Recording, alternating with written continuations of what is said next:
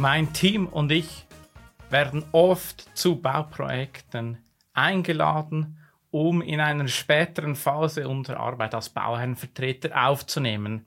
Darum ist sehr augenscheinlich, dass der Projektstart ganz, ganz wichtig ist. Darum auch die heutige Folge und nach dieser Folge bist du im Besitz vom Know-how, wie man als Bauherr oder Bauherreninvestor ein Projekt korrekt startet. Hallo und herzlich willkommen zum Podcast. Mein Name ist Sven Schott und ich bin der Bauherrenvertreter. Ich begleite Bauherren, Immobilieninvestoren und angehende Bauherrenvertreter auf ihrem Wege. Ja, das klassische Projektmanagement ist eigentlich einfach, simpel, so wie man das kennengelernt hat.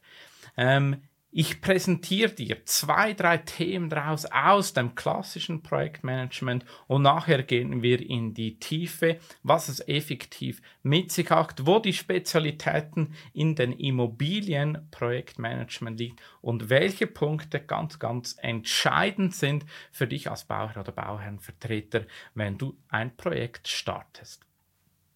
Legen wir mal los mit einer Übersicht zum klassischen Projektmanagement. Ähm, Zuerst ist die Startphase, die Einleitung. In dieser Phase wird das Projekt definiert und gestartet. Ähm, es müssen Projektziele, der Umfang, die ganzen Stakeholders und natürlich auch die Rahmenbedingungen werden hier festgelegt. Ähm, es wird natürlich in dieser ähm, ersten Phase auch die Projektorganisation gebildet. Ein Projektleiter muss bestimmt werden und natürlich auch die nötigen Ressourcen haben, um ein Projekt zu starten. Es klingt wirklich einfach und simpel, aber hier liegt der erste entscheidende Punkt. Es muss jemand verantwortlich sein. Eine Person muss das Projekt führen, vorantreiben und halt auch mit diesem Status definiert werden. Ansonsten wird dieses Projekt nicht in der Tiefe bearbeitet und es bekommt auch nicht die nötige Priorität, weil wir leben in einem Markt, wo ganz, ganz viele Aufträge vorhanden sind und wenn sich nicht explizit jemand als verantwortlicher Chef in diesem Projekt fühlt, wird es zwischen Stühle und Bänke fallen und einfach nicht bearbeitet. Darum die Einleitung, die Projektorganisation ist ziemlich, ziemlich wichtig. Jetzt die Frage, ja, wie definiere ich denn ein Projekt? Was sind denn die Projektziele? Wie komme ich da Schritt für Schritt voran? Ähm, dann kommen wir bereits schon dann zum zweiten Punkt, um diese Frage auch zu beantworten. Es ist in der Projektplanung. In dieser Phase wird dann ein detaillierter Projektplan erarbeitet. Man fängt an von Grobmeilenstein und geht so weiter in die Tiefe. Es ist wichtig, dass dieser Meilenstein aber aufgestellt wird, weil auf dem Weg in diesem Jahr, zwei, drei Jahre, was so ein Projekt gehen kann, können viele, viele Themen auftauchen, viele Stolpersteine werden in diesem Projekt kommen, wenn es ein Immobilienprojekt ist. Es wird unweigerlich kommen, aber um den Gesamtkontext nicht zu verlieren, braucht es von der Bauerschaft einen übergeordneten Meilensteinprogramm. Dann auch natürlich schon am Anfang zu definieren, wie man mit dem Qualitätsmanagement, mit dem QS umgehen sind. Welche sind die entscheidenden Punkte, damit ich einfach die Risiken als, als Bauer und Investor ähm, im Griff haben äh, oder im Griff habe, damit hier nichts verloren geht. Jetzt klingt das theoretisch und bla bla bla und vielleicht sollte man das ja nicht tun. Es ist auch in der Praxis so, dass man viel sagt, ja, das ist too oversized, too overengineert für so ein Projekt. Hey, hier geht es um zwei, drei, fünf, 50 Millionen. Hast du ernsthaft das Gefühl, du kriegst das einfach so hin? Nein. Aus meiner Erfahrung, das geht nicht. Darum, es ist entscheidend, diese fünf, sechs Punkte, die ich dir nachher aufzähle, wirklich zu verfolgen. Und da gehört, da gehört einfach dazu, ein Projektleiter zu bestimmen. Punkt 1, Punkt 2, ein Milestone-Programm, Terminprogramm, so jetzt habe ich es, ähm, zu erstellen und auch sich im Bezug auf QS, PQM sich Gedanken zu machen, wo die größten Risiken liegen. Denn nur so kannst du wirklich ein Projekt führen. Und dann geht es um die Durchführung. Und hier wird es matt entscheidend.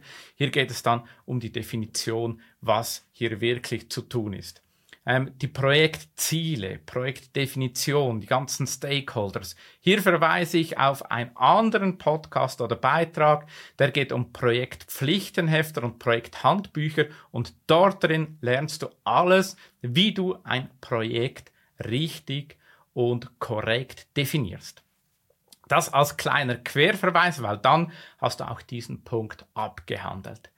Ähm, dann geht es in die Projektdurchführung. Ganz klassisch in dieser Phase werden die Projektpläne festgelegt, die Aufgaben umgesetzt, die Teammitglieder werden erweitert, sie müssen die Arbeiten umsetzen, die zugewiesenen und natürlich auch musst du als Projektleiter oder Bauherr den Fortschritt überwachen. Probleme werden auftauchen, diese sind zu identifizieren, ähm, damit sie auch gelöst werden können. Denn wenn du nicht weißt, was das Problem ist, wirst du auch keinen Weg finden, wie du dieses Problem lösen kannst. Dann der Fortschritt, der ist einfach immer wieder zu überwachen, zu hinterfragen. Allfällige Kurskorrekturen sind einzuleiten und so wirst du auch die Durchführung in diesem klassischen Projektmanagement schaffen. Dann, was ich auch erwähnen möchte, ist so die Projektüberwachung und Steuerung. Während des gesamten Projektes wird einfach der Fortschritt überwacht werden müssen, auch kontrolliert werden müssen und die Zuständigkeiten müssen definiert werden. Das heißt nicht, dass du alles ähm, selber umsetzen musst. Das kannst du gar nicht, ähm, wenn du ähm, nicht mehr Ressourcen zur Verfügung hast oder mehrere Personen, die diese Projekt- oder Bauherrenvertretung übernehmen. Denn das ist eine, ein Fulltime-Job für gewisse Projekte und darum ist es auch wichtig, delegieren zu können. Wichtig einfach wieder, dass du die Feedback bekommst und das natürlich so einarbeiten kannst. Dann Abweichungen sind zu korrigieren und so wirst du eine gute und einfache Projektüberwachung und Steuerung machen können. Am Schluss vom klassischen Projektmanagement kennt jeder ist der Projektabschluss. Nach diesem Projektabschluss oder der Projektdurchführung folgt eigentlich der, der Projektabschlussphase. Wir werden hier die Ergebnisse ähm, überprüfen. Die Projektdokumentation muss fertiggestellt werden, sie muss kontrolliert werden und dann auch abgelegt werden in der geeigneten Form für den Bauherr und Investor. Ähm, auch hier wieder Ihr kennt das äh, 80-20-Regel. Die 20% ähm, brauchen wieder 80% ähm, vom ganzen Aufwand, das Pareto-Prinzip. Ähm, es ist anstrengend. Wir wissen das, der Projektabschluss ist anstrengend. Viele Projektbeteiligte sind schon an einem neuen Projekt. Das Fokus ist nicht mehr da auf dem Projekt. Und bis du das als Eigentümer oder Bauer wirklich zu Ende hast, jawohl, es ist anstrengend. Es gibt nur eine, eine Lösung, die du mitnehmen kannst. Dranbleiben, dranbleiben, dranbleiben wirklich einfach einfordern und halt schauen, dass die Unterlagen ähm, eingefordert werden in der gewünschten Qualität und dir auch vorliegen.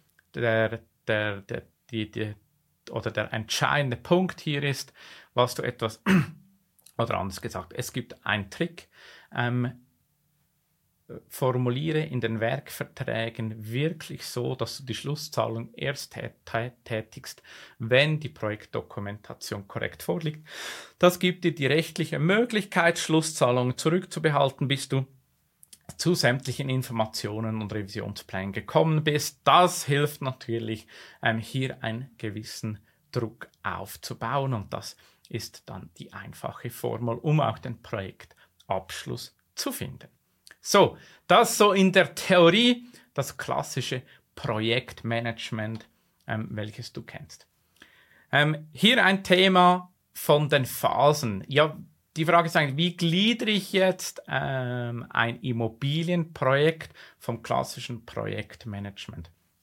Das klassische, die klassische Immobilienprojekte unterscheiden sich eigentlich dadurch, dass sie ähm, im Projektmanagement gegliedert werden in Phasen. Hier ziehe ich das Beispiel der ESIA hinzu. wo wir das Projekt etwas strukturieren, weil wir können nicht von Anfang an das ganze Projekt in der, der ganzen Tiefe ähm, definieren. Was heißt das ganz einfach? Einfach gesagt, wir können nicht am Anfang den Parkett bestimmen oder die Türfalle. Das ist einfach nicht much entscheidend. Much entscheidend ist, wir müssen vom großen Ganzen, von einem hohen Detaillierungsgrad sich dran tasten und immer, immer, immer, immer präziser werden. So funktioniert ein Projektmanagement im Bau- und Immobiliengewerbe. Damit man das aber etwas strukturierter hat, ähm, liegen diese sechs Phasen der SIA vor. Ähm, die erste Phase kümmert sich um die strategische Planung. Hier geht es darum, wie allenfalls dein Portfolio ist, was für Lösungsansätze es gibt, welche Bedürfnisse sind vorhanden, dass man mal als Bauherr sich überlegt, ja, was möchte ich überhaupt mit der Immobilie erreichen? Was soll sie mir für einen Nutzen bringen? Welche Bedürfnisse sind denn vorhanden? Und so kann man ein Projekt Pflichtenheft, ein Projekt Handbuch anfangen zu erstellen, damit man dann auch mit den Architekten, Generalunternehmer oder Totalunternehmer bereit ist, um ein Immobilienprojekt umsetzen zu können. Die Phase 2 ist dann die Vorstudie. Hier wird dann ein effektiver Plan gemacht, das klassische, das man auch kennt, zusammen mit den Architekten oder Baumanagement, wo man dann wirklich in Vorprojekt, Bauprojekt übergehen kann. Die nächste Phase ist dann die Projektierungsphase, die dann auch die ganze Baubewilligung ähm, enthält und natürlich dann zur Phase 4 übergreift in die Ausschreibung. Ähm, hier ist natürlich dann entscheidend, welche Organisationsform du für die Umsetzung haben möchtest. Ist das Einzelvergaben ähm, mit einem Einzel, also Einzelplaner, Architekten, Fachplaner, ein Generalplaner, ähm, oder dann die anderen Modelle von Generalunternehmer oder Totalunternehmer. Ähm, dann kann man auch diese Phase 4 der Ausschreibung so ähm, bewältigen. Phase 5 ist die ganze Realisierung und Umsetzung und die Phase 6 dann die Bewirtschaftung. So gliedern wir das und so hilft es dir auch ähm, in der Tiefe zu verstehen, was wann zu definieren ist, damit man hier keine Fehler macht oder unnötige Korrekturen gemacht werden müssen, weil im Prozess werden, werden gewisse Themen umgestellt, Entscheidungen, die man mal gefällt hat, werden rückgängig gemacht, korrigiert und so hilft es uns sehr, ähm, richtig phasengerecht vorzugehen, damit wir die richtige Tiefe erwischen. So, Gehen wir nur zu konkreten Themen, was ich dir auch versprochen habe. Ich habe dir genau sechs Themen mitgebracht, die entscheidend sind, dass du dieses Projekt von Anfang an korrekt starten kannst. Der erste Punkt ist die Projektziele festlegen. Das Projekt Pflichtenheft und das Projekt Handbuch sind die richtigen Instrumente, ähm, um auch den Nutzen, die Anforderungen wirklich schriftlich zu verifizieren, zu beschreiben, niederzuschreiben und auch als Auftrag den Planern oder den Unternehmern, die, die dein Projekt umsetzen, als Pflicht zu unterbinden, in den Werkverträgen zu definieren, damit du eine Handhabung hast, was das Projekt überhaupt haben soll, muss und in welcher Qualität. Der zweite Punkt ist das Thema der Machbarkeitsstudien und einer ersten Wirtschaftlichkeitsberechnung. Ähm, das Projekt kann nur gut starten, wenn du von Anfang an in einem Flächenplan die rechtlichen Möglichkeiten kennst. Das ist der, der, zweite Punkt darunter. Und der, der, das, der zweite Punkt darunter ist einfach die Wirtschaftlichkeit bereits schon zu kennen. Wenn du in eine falsche Richtung läufst und das Projekt zwar gut und deinen Anforderungen entsprechen, aber du gar nicht finanzieren kannst, ähm, dann überarbeitest du das Projekt und es läuft in die falsche Richtung. Darum als Zusammenfassung zum Punkt 2, du brauchst eine erste Machbarkeitsstudie mit einer einfachen Wirtschaftlichkeitsberechnung, die du natürlich dann im Prozess und ähm, auch im Projekt immer wieder aktualisierst und dran bleibst, aber beim Projektstart muss dir klar sein, ähm, welche wirtschaftlichen Fakten und Kennzahlen dahinter liegen, plus natürlich mit dem Flächenplan die rechtlichen ähm, Parameter, Rahmendingen vom Baurecht, ist es überhaupt realisierbar. Dann hast du eigentlich ein Paket, mit dem du dann zu meinem dritten Tipp ähm, weitergehen kannst. Der dritte Tipp ist die Finanzierung. Du musst bereits in einer frühen Phase die Grundkonstruktion, die Grundgröße finanziert haben, dass du eine Zusage von einem Investor, von einem äh, von einer Bank oder Finanzierungsinstitut hast, damit du die Größenordnung kennst.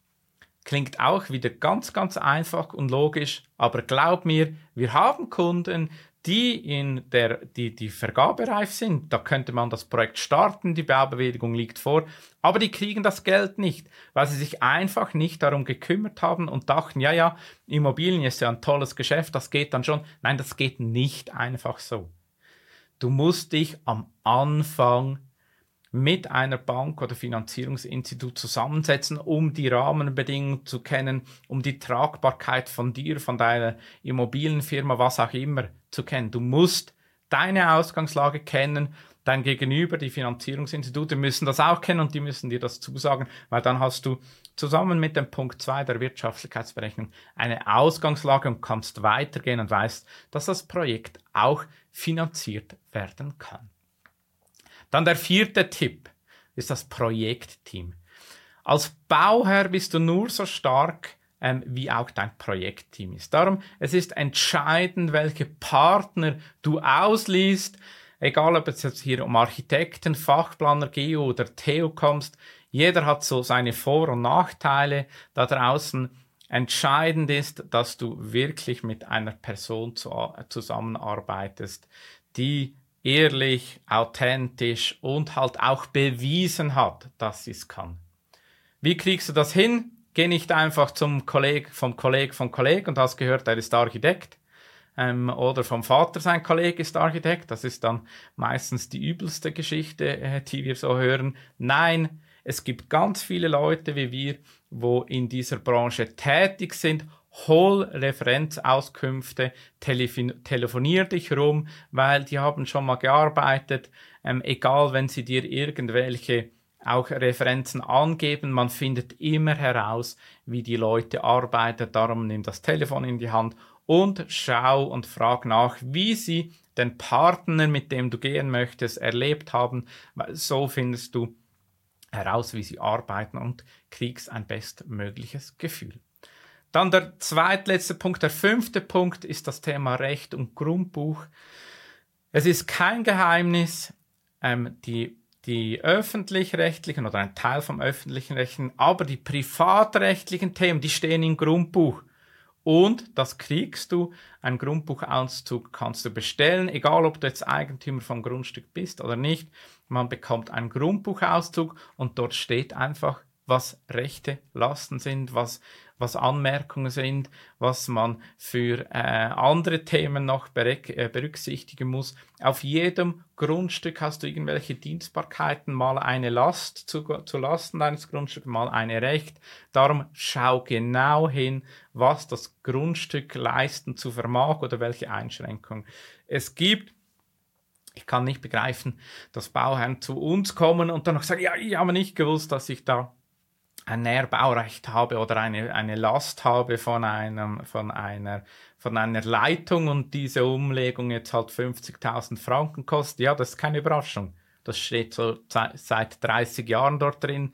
Also nimm das in die Hand, bestell das, lies das durch. Und was auch noch wichtig ist, der Grundbuchauszug alleine gibt dir noch keine Auskunft. Du brauchst höchstwahrscheinlich jeden Dienstbarkeitsvertrag einzeln, weil nur in den Dienstbarkeitsverträgen halt das, das, das, das Detail drin steht. Also bestell auch diese, weil es ist ein Vertrag und dort steht einfach drin, was du tun darfst und was nicht. Und der letzte Schritt, die, die, der sechste Punkt, den ich für dich mitgebracht habe, ist das Handeln, das Umsetzen. Du musst genügend Ressourcen haben, um das Projekt voranzutreiben. Wenn das nicht der Fall ist, nimm doch mal Kontakt auf mit uns. Ich zeige dir gerne, wie du vorgehen könntest, weil es ist, wie anfangs gesagt, das ist nicht eine Nebenbeschäftigung, irgendein Immobilienprojekt noch zu machen. Da geht es immer um viel Geld. Man muss das ernsthaft machen, man muss Herzblut haben, um wirklich so ein Projekt zu erstellen, zu begleiten zu möchten. Darum es ist wichtig, sei dir dessen bewusst und mach wirklich Schritt für Schritt. So, ein kurzes Fazit. Sechs Punkte, die du heute mitnehmen solltest. Erstens Projektziele klar definieren, verschriftlichen. Zweitens, du brauchst eine Machbarkeitsstudie, um die rechtlichen Parameter zu kennen. Zusammen mit diesem Flächenplan machst du eine einfache Wirtschaftlichkeitsberechnung und führst diese immer wieder nach. Dritter Punkt, Finanzierung, die Finanzierungsrahmenbedingungen. Die Größe musst du bereits am Anfang vom Projekt kennen. Viertens, Projektteam, schau genau hin, mit wem du zusammenarbeitest. Sechster Punkt, die rechtlichen Parameter aus dem Grundbuch mit den Dienstbarkeiten musst du kennen. Der letzte Schritt, sei dir ganz bewusst, dass du Ressourcen benötigst und halt konsequent dran bleiben musst. So, das ist der Beitrag für heute. Ich hoffe, es hat dir gefallen.